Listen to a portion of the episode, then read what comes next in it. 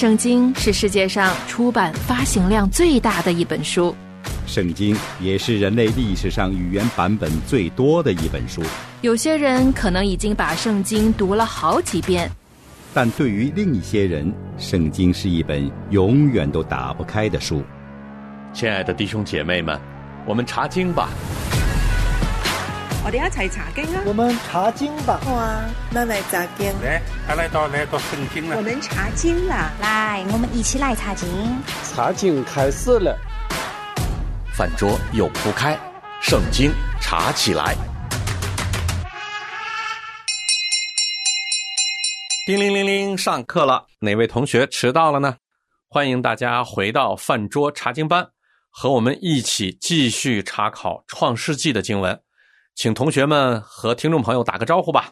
大家好，我是飞鸟。大家好，我是大河。大家好，我是小溪。我是阳光。我们在讨论完啊，上帝给人很大的一个权柄，让人去这个地上他造的所有的动物去命名的时候，我们知道上帝是和人一个同工的状态哈。那么上节课在临近结束的时候呢，啊，飞鸟也提出了一个问题，他说。如果亚当做了一个其他的选择的话，会是怎样一个光景呢？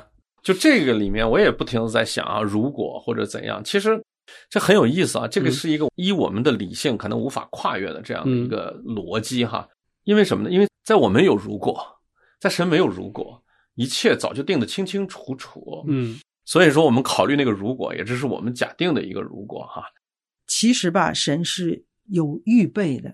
嗯，有供应的神，那他呢？在前几章我们在讲的时候，哈，我们在解经的过程中，其实我们都读到这个点了。只是呢，现在呢，我们来看，好像是亚当偶然没有选择那条错的路。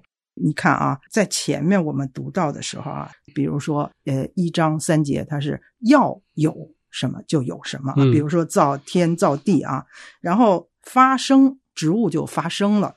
然后，比如说水要滋生，嗯，只有到了造人的时候，神那时候才突出了他投入了心，就是我们要，嗯，怎样怎样，而且他有动作，嗯，他不是说发生滋生，所以呢，人呢在这一点上，而且上帝用了很多心思的，比如说。三个位格是商量的，嗯，就是说我们要照我们的形象样式造，这就说明不仅投入了心，还投入了动作，嗯，而且呢，上帝吹了一口气，嗯，在亚当的鼻孔里，说明呢，有上帝的生命分给这个有灵的活人，这些跟动物都有极大的区别，对，所有这些证明什么呢？上帝。他和他造的人是有材料、有设计，而且是有连接的。嗯，并且呢，人得到了他自己的身份是上帝给他的。嗯，所以他在管理动物的过程中，其实上帝预备了他。他其实是在形象上是跟上帝有连接的。嗯，动物和植物是没有，没有这个身份是很重要的。嗯嗯嗯。小溪带领我们又复习了一遍神在造人的这个事上和造其他物上的一些不同的描述、一些细节。对，另外，我想你刚才说在神没有如果是没错的，但是我们在前面几集里面我们讨论过一个问题，就是说我们也都认可，因为人要重回伊甸园的这个过程是一个经过一个试炼的一个过程，也就是说，他没有这样的每一次的这种的试炼的话。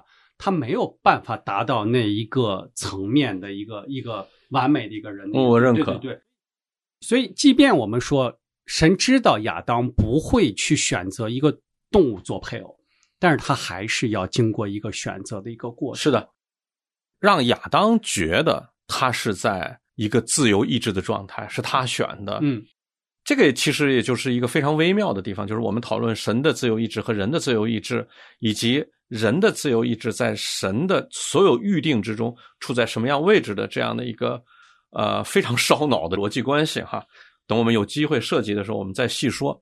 那我们还是要马上的回到神的创造中来。嗯，我们以为神造完亚当呢就完了，神造了一个男的啊，其实神是就包括第一章也在说神造男造女，啊，造男是造完了，造女还没造完，神的这个创造在继续哈。我们看一看神是怎么造这个女人的。这个经文我们虽然读过了，但是为了便于我们下一步查考，我们还是把这个创世纪第二章二十一节到二十二十五节再读一遍吧。谁愿意给咱们读一下？我来读吧。耶和华神使他沉睡，他就睡了。于是取下他的一条肋骨，又把肉合起来。耶和华神就用那人身上所取的肋骨造成一个女人，领他到那人跟前。那人说：“这是我骨中的骨，肉中的肉，可以称她为女人，因为她是从男人身上取出来的。因此，人要离开父母，与妻子联合，二人成为一体。当时夫妻二人赤身露体，并不羞耻。”嗯，就这几节的内容，其实包含的还是很丰富的啊，尤其是跟我们现在就越来越近了啊，就。这个一个男人也造出来，一个女人也造出来了。各位有什么要谈一谈的吗？我就说，呃，第一次读到圣经的这一段经文，在看配合英文的原文去看的时候呢，其实是蛮感动的。因为你看，就是说，这原来他这个造词的这个设计啊，他是说女人是我骨中的骨，肉中的肉。对。然后他用的是 man 和 woman，让我简单的想，它就是说是在 man 里面的一个造词的一个词根，对不对？也就是说，其实男女的这个关系是。非常亲密和生动的一种关系。你是说两个词？对，第一次读到这个的时候，我就发现哦，原来这个骨中骨、肉中肉这种的亲密的关系是怎么样子来的？嗯，包括后面我对这个 “man” 和 “woman” 的这个词，也就开始产生了另外一种亲近的一种想法。从英文中有 “man” 和 “woman”，从中文中我们好像之前没有看到有“男人”这个词。哦，那我不知道，只是说造人哦。你是说在圣经里面？对对对，翻译嗯对。但是，但是如果在英文中，我们知道这个用 man 来表示人的时候，也也是可以的，是吧？啊，也表示人或者表示男人 啊。你是说用 man 这个词表示男人的，会不会用 man 这个词表示人？是会的。比如说第五节的时候，也没有人耕地，这个人用的是什么 person 吗？还是 human？在前面一直提的是 Adam。因为在英文里面还是说希伯来原文还是怎么样，他用的 Adam 的意思就是人的意思。哦，那包括第八节用的也是 Adam。啊，有有有 the man，第八节有 man，前面也说的是 man。所以说你要看英文圣经你就清楚，嗯，这个里头就指一个男人哈。当然，我们在翻成中文的时候就就是说原来就指的是一个 man，一个一个男人，然后后面就从这个 man 的身上取了一个肋骨，就变出来一个 woman。对，所以这个是一个非常。亲密的一个非常，你是说从英文的造词中觉出来，在英文造词的时候，他们还是很符合圣经的这种启示的啊。对对对，因为亚当说：“哦，这是我骨中骨，肉中肉，哈，我要把它叫 woman。”对对对，这这种的命名的方式和定位的这个方式是很有趣的。对，我们从这儿看出来，男人和女人造的不太一样。呃。如果说呃男人是用泥土造的哈，我们也知道男人是用泥土造的，那么女人是用男人的肋骨造的。男人和女人看来不同之处还是很多的。我之前听一个牧师他开玩笑哈，他说女人是人的二点零版本，他认为男女不一样，好像女人要更高级一些。这个高级体现在皮肤白皙啊，呃情感细腻啊，他只是个玩笑而已嗯。我在这个地方啊，呃恰好好像有点跟你说的这个。有点不一样的地方啊，就是其实男人和女人的材料是一样的，嗯，因为女人是从男人身上取的，对对对对，对吧？对。还有男人是用什么造的，那自然女人也是用什么造的啊？对。但是这里边吧，上帝特别清楚的交代了一个关系，嗯嗯嗯，这个关系呢，就让我看到这个男人哈，他看到说这是我的骨中骨，肉中肉。然后呢，可以称他为女人，嗯，也就是说，女人的名字其实也是来自男人，对，对吧？这说明男人对女人是有神给了男人权柄做头的。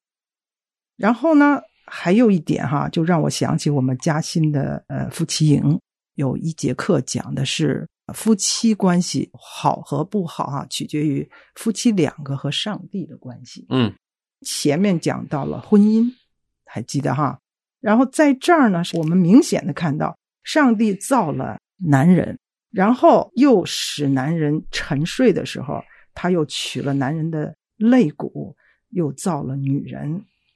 那男人和上帝的关系，和女人和上帝的关系，以及男人和女人之间的关系，这个三角就定下来了。嗯嗯嗯。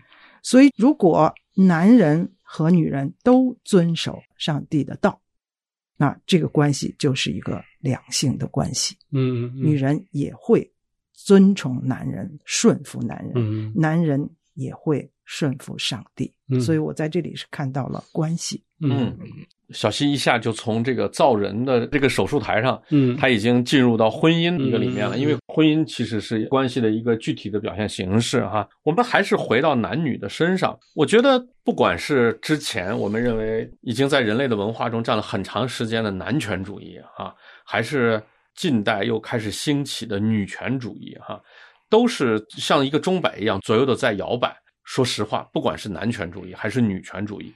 都是给人类带来了很大伤害的。嗯，实际上，我们从圣经的描述，我们可以看到，神造男造女是平等的，既不能说是从男人的身上取了一个肋骨造了一个女人，而且这个男人给这个女人命名了，所以这个女人应该是这个男人的附属品。哦，不是这个对吧？嗯、也不能说。这个男人是用泥土造的，而女人是用更高级的材料造的，在人的基础上造的二点零版本。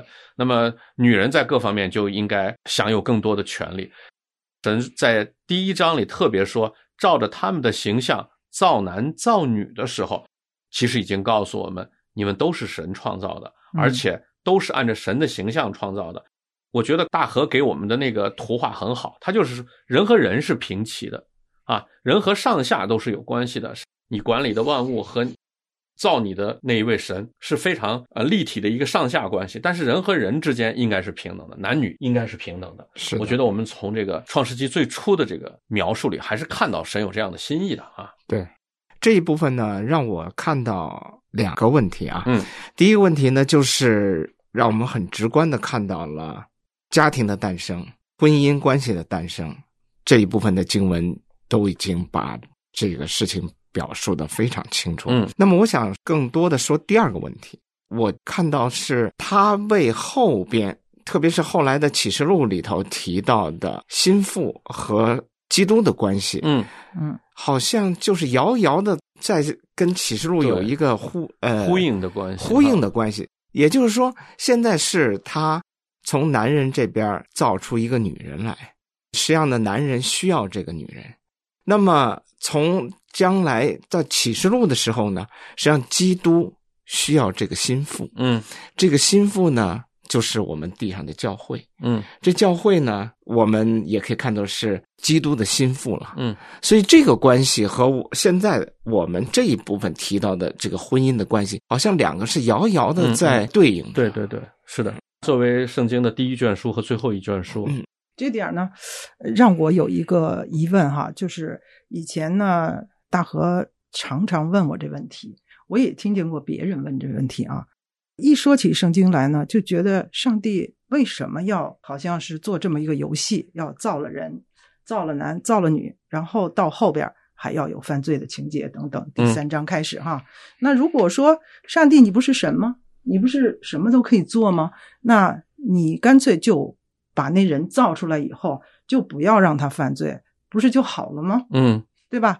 可是从这里边呢，我就特别的呃，一直有这个问题，就是上帝在造亚当和在造夏娃的时候，你如果把自己当做亚当或者是夏娃的话，你有可能是在睡梦中，或者你根本就不知道是上帝造了你，你一睁眼，你就有了这些权利，你就可以管理，你就可以怎样，然后造你的上帝就跟你说话。然后又有了伊甸园那么好，其实呢，在这里，上帝整个有一条暗线，就是他其实是住在人所不能见的地方，但是因为他是光，他可以看到亚当夏娃，他可以按照自己的意愿在亚当夏娃身上做任何事情。但是当时的亚当夏娃，上帝也跟他们在伊甸园里。他们可能不寻找上帝，但是上帝可以随时寻找到他们。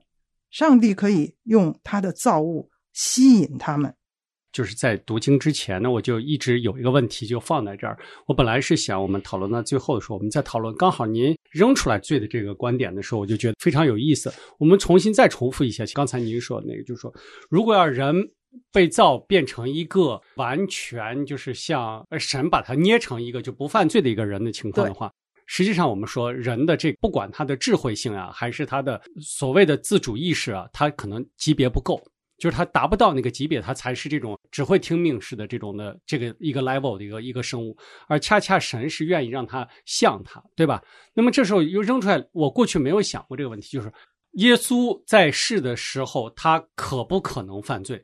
不能，因为上帝就没有犯罪的这个属性。嗯，那么我我们就这么样说，就是说人和神在这个事事情上面，就是人和神在这个事情上最大的区别就是说，神他不犯罪，对，而人的罪性是他拥有了这个某一个智慧的级别之后，人自己内心的这种罪恶，也就是说，从这个角度上面，我看罪是由人而产生的，而且是无可推诿的。什么意思呢？我们过去也经常听到一种说法，就是我们会把因为原罪的这个问题，我们后面的人呢就很容易把这个罪呢、罪性呢扔到亚当头上去，就是这个是亚当犯的罪，而我没有犯这个罪，凭什么我要说我是一个罪人，对吧？嗯。但事实上，如果我们一点点去看的话，就包括刚才我们看选配偶的这个角度，亚当可没有选动物做配偶啊。亚当在这个事情上很轻松的就过关了，对吧？我们作为一个人，我们看见先进的社会中间，仍然会有人把一个动物当做他自己的配偶，嗯，甚至有一些国家给这个人和动物举办了婚礼，他们是有这样的东西。也就是说，我们人本心内心的这种罪和恶，它其实是无时无刻想要往外发生出来的。而从这个事情上你就佐证了，就是即便始祖。他在某一个事上没有犯罪，但是我们作为一个罪恶的一个人，我们自己罪恶的这种本性，我们仍然会随时的冒出来一个东西。呃，人的犯罪呢，不是从我们今天学习的这个章节开始，其实人的犯罪呢，是从第三章的一开始开始的。我们在下节课呢，一定会涉及到人犯罪的问题，不用这么早。OK，对里面，嗯，我们可有的谈。呃，飞鸟啊，他真的提到了一个挺关键的东西。也就是说呢，神按照他的形象样式造人的时候，和他在给他造呃妻子的这个过程中，哈，就是亚当和夏娃呢，他们知道上帝是好的，知道上帝的一切，他无罪啊等等，但是他们真的在和上帝的关系上，你比如说，为什么那个时候没出现罪？因为亚当外在有上帝的形象。可是亚当的内在其实是和上帝有非常亲密的连接的，嗯，然后用他的材料造成的夏娃同样是这样，但是这种连接呢，使得亚当有了上帝内和外的联系以后呢，他在选择上是没有犯罪的，嗯嗯，这个也是上帝的计划。我们知道犯罪的没有与神同在，而且人滥用自由意志的时候，包括我们讨论过神为什么造人，我们甚至在讨论神为什么造人的时候。我们最终去论证神是为了荣耀自己，嗯，那么在这个论证过程中，我们从原来我们自以为认为神要是为了自己造个人的话，好像也不是多么高大上的这样的一个，与他不匹配哈。我们在前几节目都已经论证的比较清晰了，是因为我们不知道神的荣耀有多么荣耀，嗯，所以说我们才会觉得啊，说神为了荣耀自己是一种。类似于人类自恋的这样的一个表现啊，这其实是是非常的玷污神的这样的一种想法。我觉得这里面就总是有我们自己语言的一个限制的，因因为刚才你在说的时候，我都突然就觉得，你说神为了荣耀自己，我们就听着好像有负面的东西在里面。那我们换一种造句的方式，我们说神在这个事情上为了把自己的荣耀显示出来，是的，没错，就启示给人，就马上就听着就是另外一种没错没错，就是。神为了让你知道什么叫好。对对对对，我把好给你显示出来。对对对对，出于慈爱。对，就这这些东西呢，其实是非常丰富的。嗯，我们还是回到我们今天要查的这个经文上来。我们暂时要从宏观的神为什么造人啊，人为什么犯罪啊，这里头先先扯出来。我们现在在看，在这看到了神造了一个男人和造了一个女人。我们刚才在强调神造男造女是平等的，因为都是神造的，都不是人造的。对，呃，而且呢。神是几乎在同一天造男造女，对吧？都是照着神的形象和样式造的。但是我们知道男女是不同的。嗯，神在这儿造了一个男，造了一个女，而不是造了两个同样的人，这本身还是一个很奇妙的一个事情。嗯，就是要让两个相同又不同的人，嗯，联系到今天的生命上，我们也看到男人和女人是有很大的不同的。我们知道，现在所谓的女权主义最大的一个主张就是男女是一样的，没有什么东西是女人不能做的。实际上，我们知道男女是不一样的啊。我们既要强调他们的平等，我们也要同时看到他们确实是不一样啊，包括他们的性情，包括他们的性格，包括他们的力量，包括他们的外形，包括他们的染色体，那都是不一样。这个不一样，不是我们人后天的训练来的，也不是我们人的偏见和歧视带来的，而是他们天生就是不一样。你们对男女不一样有什么要说的吗？所以这个里面我们看到的，就是说，如果要是说用词是不是准确，我不知道。但是我们可以呃把它先认定为男人是在这个世界的管理工作中间的一个主体。而女人是一定要变成这个主体的帮助的。我觉得在中间呢，神也一直在圣经里面说，只是那人没有遇见配偶帮助他。对，帮助者是他很重要的一个属性啊。对他，所以对于女人来说，在和她的丈夫的这个生活和工作中间起到帮助的作用，是她应该最大的职权。容易出现的两个问题，第一个问题就是我们天生的认为帮助者是一个次要的角色。嗯，这是我们在。我们的日常生活中容易产生的这样的一个概念，比如说啊，我是干什么的？你是我的助手，对，那肯定你没我重要，对，你是帮助我的，这是我们人特别容易产生的一个东西。但是我们在这儿要看到，这个帮助者不是你挑的，也不是你招的，嗯，是神给你的，对，嗯，代表神来帮助你，对，你代表神去领导他，嗯，是的，啊。这个权柄是神给的，那差别还有，嗯，也就是他毕竟他还是一个帮助者。对，我觉得刚才阳光的意思就是刚才我前面说的时候，我说我也有可能有用词不当的地方，就我用了一个主体和帮助的这个东西。我觉得他解释恰恰要告诉你，帮助者在这个里面，如果神派来帮助你的话，我觉得如果他要在这个层面上来说，他并不是次要的。对，如果我们在工作中和在我们世俗的社会中。我们认为帮助者是居次要地位的，这个有时候神也是我们的帮助者。哦，对，嗯，对，神神也是帮助者。对，这个解释的非常好。对，到了新约我们就知道了，基督是头。嗯，但是单纯来说，丈夫和妻子的时候，丈夫是头。嗯，那妻子呢，其实就是丈夫的眼、耳、鼻、手，你它就是不可分割的，不是两个个体。不是，而是一起完成。我们就看下一节，下一节说二人成为一体。哎，对对，我觉得神的解释还是在带领我们，在这个不明白中间，把我们的这些支离破碎的概念呢，就就穿起来，是吧？第一个疑问就是说，赤身露体并不羞耻。那么对于我来说，我是。为什么会说认为赤身露体不是羞耻的事情呢？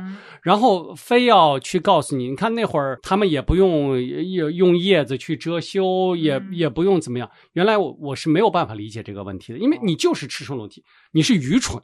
你自己不知道你赤身裸体，对吧？这是我读到这个经文的第一反应，对吧？你你是个傻子吗？你不知道你你没穿衣服，对吧？我们说皇帝的新装的这个意思，对吧？但是往后面再读的时候，我们就发现一个问题：一种纯真和完美和美好的状态的时候，也就是说，当我在读这个文章，并且产生那样的一个疑惑的时候，是因为我已经是在这个罪恶的世界中间存活的时候的一种思想。也就是说，他当时的这个世界状态，它是一个纯真、听并且天真的一个美好的一个。一句话就解释你这个。你说，你觉得羞耻是从羞耻感来的？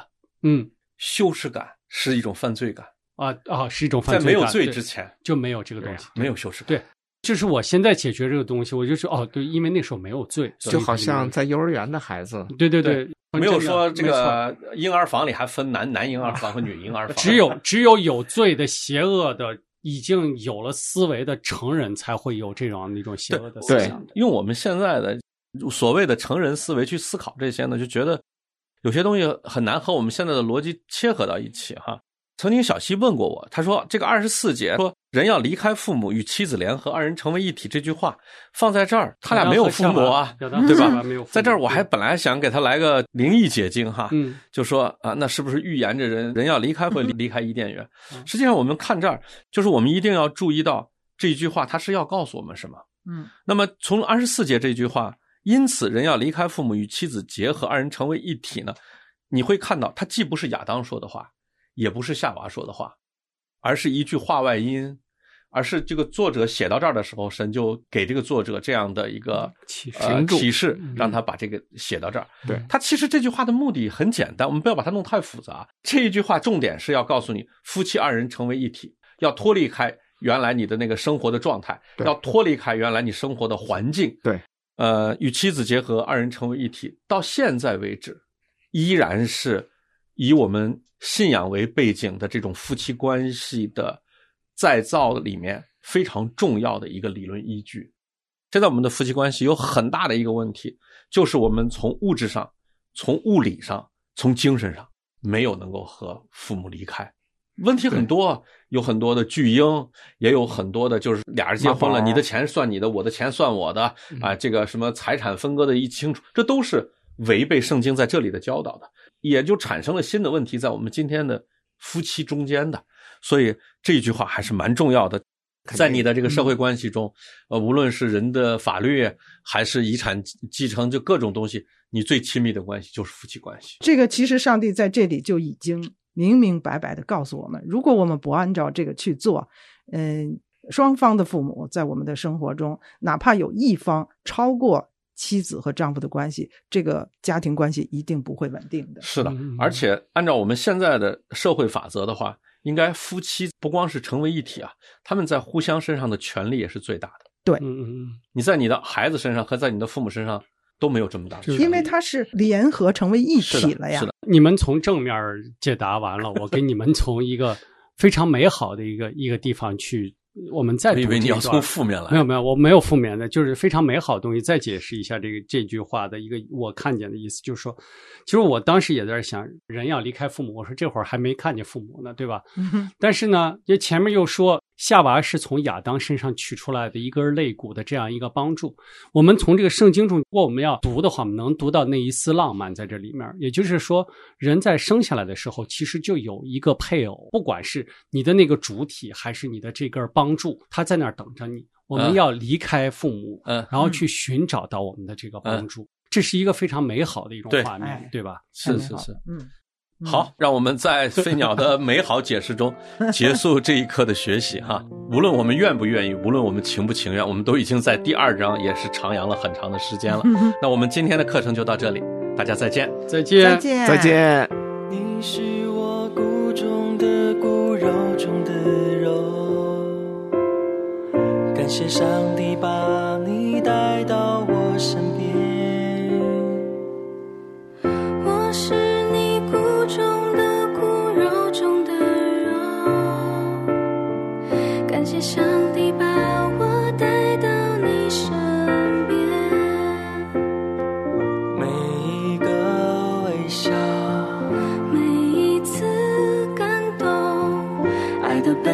指引耶稣在我们中间，神所配合的人不能分开，尽我们本分，走光和颜。直到见主面，或贫穷，或富足，或忧愁，加力量的主，我们凡事都能。